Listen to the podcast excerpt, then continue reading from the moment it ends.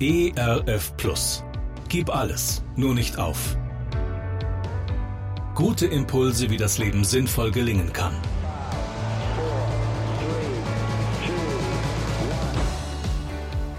Hallo und herzlich willkommen zu Gib alles, nur nicht auf.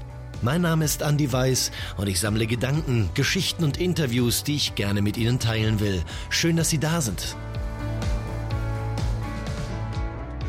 Vor ein paar Jahren saß ich mal in einem Münchner Café, mir gegenüber eine Lottobude. Der Jackpot war mal wieder übervoll und die Leute strömten in das Geschäft, um ihre Lottoscheine abzugeben. Zwei Männer begannen am Nebentisch über das Glück eines Lottogewinns zu sinnieren.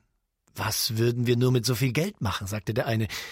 Natürlich fällt beiden Männern sofort sämtlich technisches Gerät ein, das Mann braucht.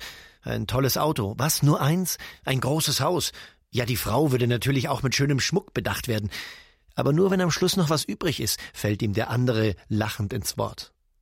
Und natürlich Reisen. Beide wollen reisen. Viel, weit und luxuriös. Das sollte man machen. Da waren sich beide einig. Und dann hatte der eine noch die zündende Idee. Na, und auf jeden Fall nicht mehr arbeiten. Und ich denke mir, ja? Ja, aber, aber was dann? Was würde passieren, wenn ich keinen Ort und keine Möglichkeit hätte, mich mit meinen Gaben und Fähigkeiten einzubringen? Welchen Schatz man mit seiner Arbeit, mit dem Glück arbeiten zu dürfen hat, erfährt man oft erst im Gespräch mit Menschen, die nicht arbeiten können, Menschen, die gerade in den Ruhestand gegangen sind, die plötzlich ein Amt, eine Arbeit, eine Funktion nicht mehr ausüben dürfen.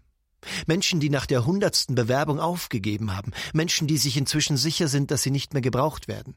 Von nichts und niemand. Wer definiert eigentlich den Wert meiner Arbeit? Wer bestimmt, ob und wie ich Sinn in meinem Leben entdecke, welchen Weg ich gehe? Wer füllt das Wort erfolgreich mit Inhalt, Zahlen und Messeinheiten? Was hat wirklich auf Dauer Bestand? Heute glitzernd, bejubelt, hochgelobt und, und morgen? Wie vieles bleibt unerkannt, unentdeckt und geschieht leise im Schatten des Großen? Wie viele Ereignisse ziehen unbeachtet an uns vorbei? Wen interessiert, dass es neben wichtigen großen Ereignissen der Weltpolitik, die uns täglich in den Nachrichten entgegenflimmern, irgendwo da draußen eine Tochter gibt, die aufopfernd ihren schwer demenzkranken Vater pflegt? Vielleicht wird dieser sie schon beim nächsten Besuch nicht mehr erkennen, und doch, wie wichtig ist es, sich füreinander hinzugeben. Was hat morgen noch Bestand? Was überdauert den Moment und macht uns langfristig glücklich? Mir kommt eine Geschichte in den Sinn, die ich vor einiger Zeit gelesen habe. Sie erzählt von einer an Parkinson erkrankten Pianistin.